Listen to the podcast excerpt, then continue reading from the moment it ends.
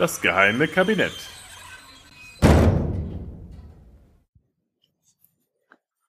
Hallo und herzlich willkommen zum geheimen Kabinett. Heute unter Verschluss Mythos Keuschheitsgürtel. Ging ein Ritter mal auf Reisen, dann legte seine Frau in Eisen. Doch sein Knappe Friedrich hatte einen Dieterich. Ja, so war's, ja, so war's, ja, so war's.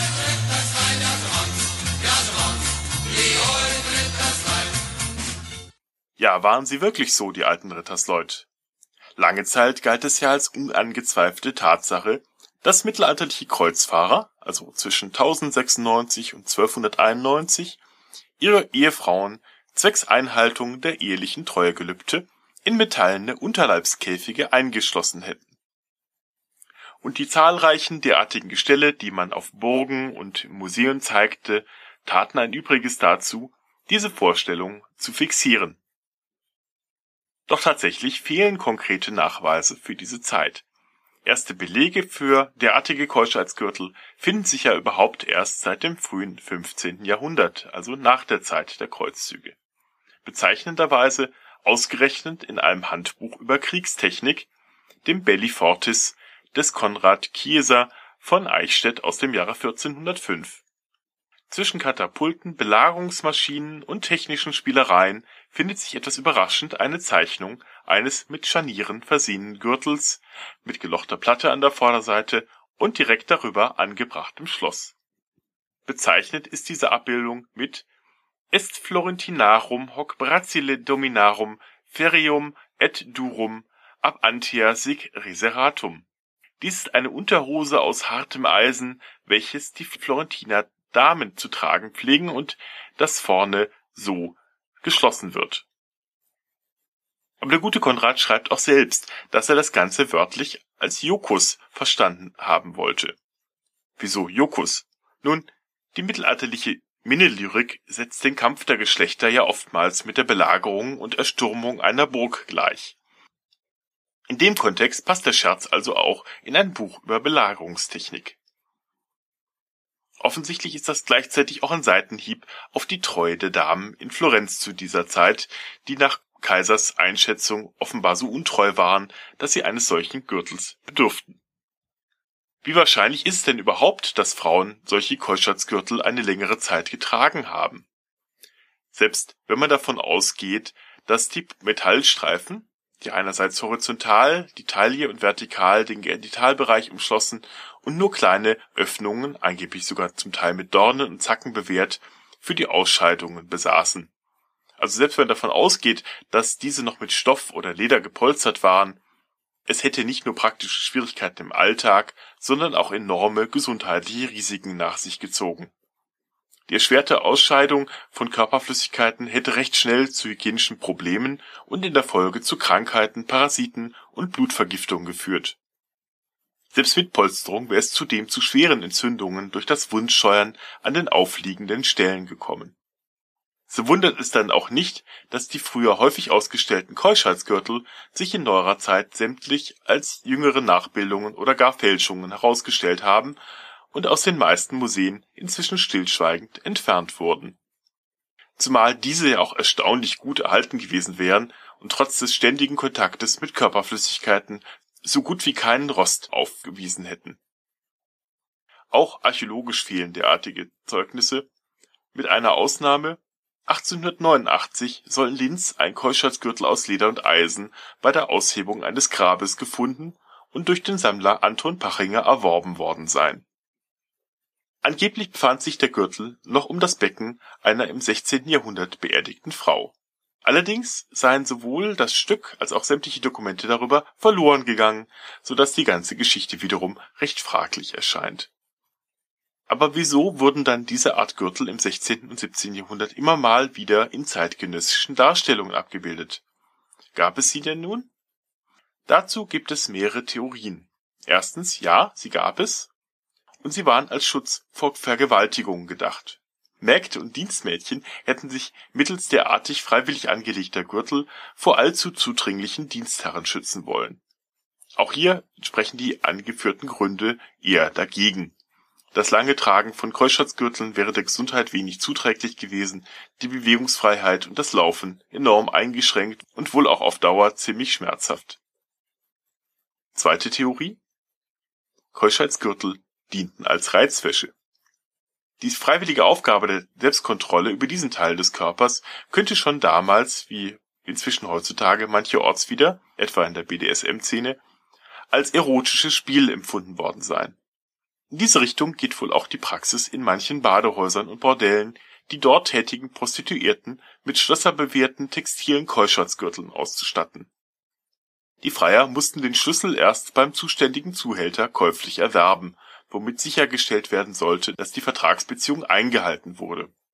Dazu passt, dass viele der zeitgenössischen Darstellungen im Kontext von Badehäusern und Bordellen angesiedelt sind Allerdings stellt diese Art von Sicherheitssperre wohl auch kein ernstzunehmendes Hindernis dar, sondern war rein symbolischer Natur.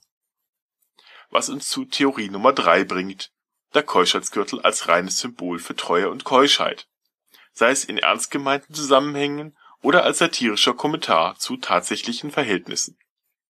Beispiel gefällig? Im etwa um 1160 bzw. 1170 niedergeschriebenen bretonischen Gedicht Gurgemar überreichen sich die beiden Liebenden bei ihrer Trennung Kleidungsstücke. Sie gibt ihm ein Hemd, das sie vorne verknotet, mit der Bitte, nur diejenige Frau zu lieben, die den Knoten ohne Gewalt zu lösen vermag. Sie bekommt im Gegenzug von ihm einen Gürtel mit der Maßgabe, dass sie nur dem ihre Liebe schenken solle, der schaffe, gewaltfrei die Schnalle zu öffnen. Hm. Knoten und Schnalle, wofür das wohl stehen mag. Übrigens, Gürtel da denkt man als Mediavist doch gleich an, hm, hm, hm, genau, Siegfried und Brünnhild. Für diejenigen, die die Geschichte jetzt nicht kennen oder vielleicht auch erfolgreich verdrängt haben, die Kurzfassung. Der in Drachenblut gebadete und daher fast unbesiegbare Held Siegfried wird die Königstochter Kriemhild. Bekommt sie aber nur, wenn er König Gunther, ihrem Bruder, dabei hilft, die etwas spröde isländische Königin Brünnhilde zu gewinnen. Die steht auf sportliche Typen und fordert daher mögliche Heiratskandidaten zu einer Art isländischen Triathlon auf. Da Gunther wohl etwas eher von der kleinen untersetzten Sorte ist, muss Siegfried ran, der mit fiesen Tricks und mittels Zahnkappe Gunther als Gewinner darstellen lässt. Dummerweise klappt das mit der Hochzeitsnacht bei Gunther auch nicht so richtig, was nach mittelalterlicher Rechtsvorstellung die Ehe noch formal aufhebbar gemacht hätte, so dass auch hier Siegfried noch einmal ran muss. Er nimmt ihr bei der Gelegenheit den Gürtel ab, der ihr zudem auch noch übermenschliche Kräfte verliehen haben solle. Zumindest war das sicher die Version, die Gunther verbreitet hatte. So heißt es, so donne was auch sie nicht stärker dann ein ander wieb. So war sie also auch nicht mehr stärker als eine andere Frau und machte wohl Gunther auch in dieser Beziehung keine Probleme mehr. Hier steht der Gürtel also auch als Symbol für Unberührtheit. Wem das jetzt zu knapp war, der ausgezeichnete Troja Alert Podcast widmet der Nibelungensage ganze drei Folgen, nämlich 14, 15 und 16. Hört doch da mal rein. Aber da wäre ja noch Theorie 4. Kolschatzgürtel gab es nicht oder selten und das Ganze diente dem Mittelalter-Bashing. Ja, ja, das finstere Mittelalter, dem ist doch alles zuzutrauen. Da glaubten sie noch, die Erde sei eine Scheibe, waren insgesamt ungebildet, ungewaschen und abergläubig und sperrten Frauen in Keuschheitsgürtel. So sah das zumindest die Renaissance und die nachfolgenden Jahrhunderte. Schon die Bezeichnung Mittelalter deutet das ja an. Es stammt von den Humanisten der Renaissance, die sich damit vom ach so dunklen und rückständigen vorangegangenen Zeitalter abgrenzen wollten und sich vielmehr als Wiedergeburt, nichts anderes heißt ja Renaissance, der Antike feierten. Misskonzeptionen und Vorurteile über das Mittelalter als der der zwischenliegenden Epoche wurden daher gerne unhinterfragt geglaubt und verbreitet. So könnte auch die Idee des Keuschatzgürtels als angeblich historische Tatsache weitergetragen worden sein. Zumindest auf den ersten Blick nicht ganz von der Hand zu weisen, das wäre Theorie Nummer 5, dass diese Gürtel als Folter- und Schandinstrumente eingesetzt worden sein könnten. Das Mittelalter und insbesondere die frühe Neuzeit liebte ja sogenannte spiegelnde Strafen, die zum jeweiligen Verbrechen passten eine Bestrafung einer unkeuschen Frau mit dem Tragen eines Keuschheitsgürtels würde daher ganz gut in das Bild hineinpassen. Aber auch hier, es gibt keine Belege dafür, zumal gerade auf dem Gebiet der Juristerei vielerorts eine recht gute Überlieferungslage besteht, da müsste man schon was in den Akten dazu finden. Übrigens hat im 19. Jahrhundert der Keuschheitsgürtel dann wieder eine ganz eigene Renaissance erfahren. Infolge der verbreiteten Furcht vor dem Masturbationswahnsinn dienten nun aber Bandagen und Keuschheitsgürtel dazu, vor allem Jugendliche beiderlei Geschlechts davor zu schützen, Hand an sich selbst zu legen.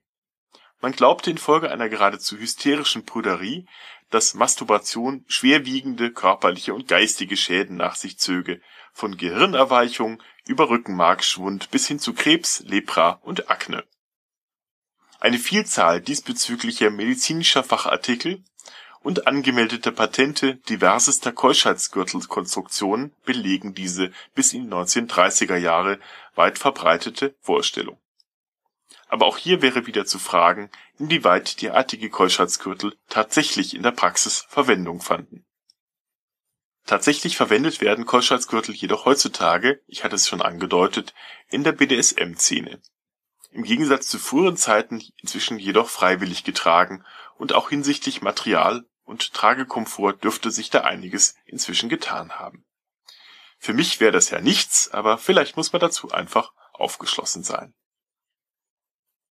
Thank you.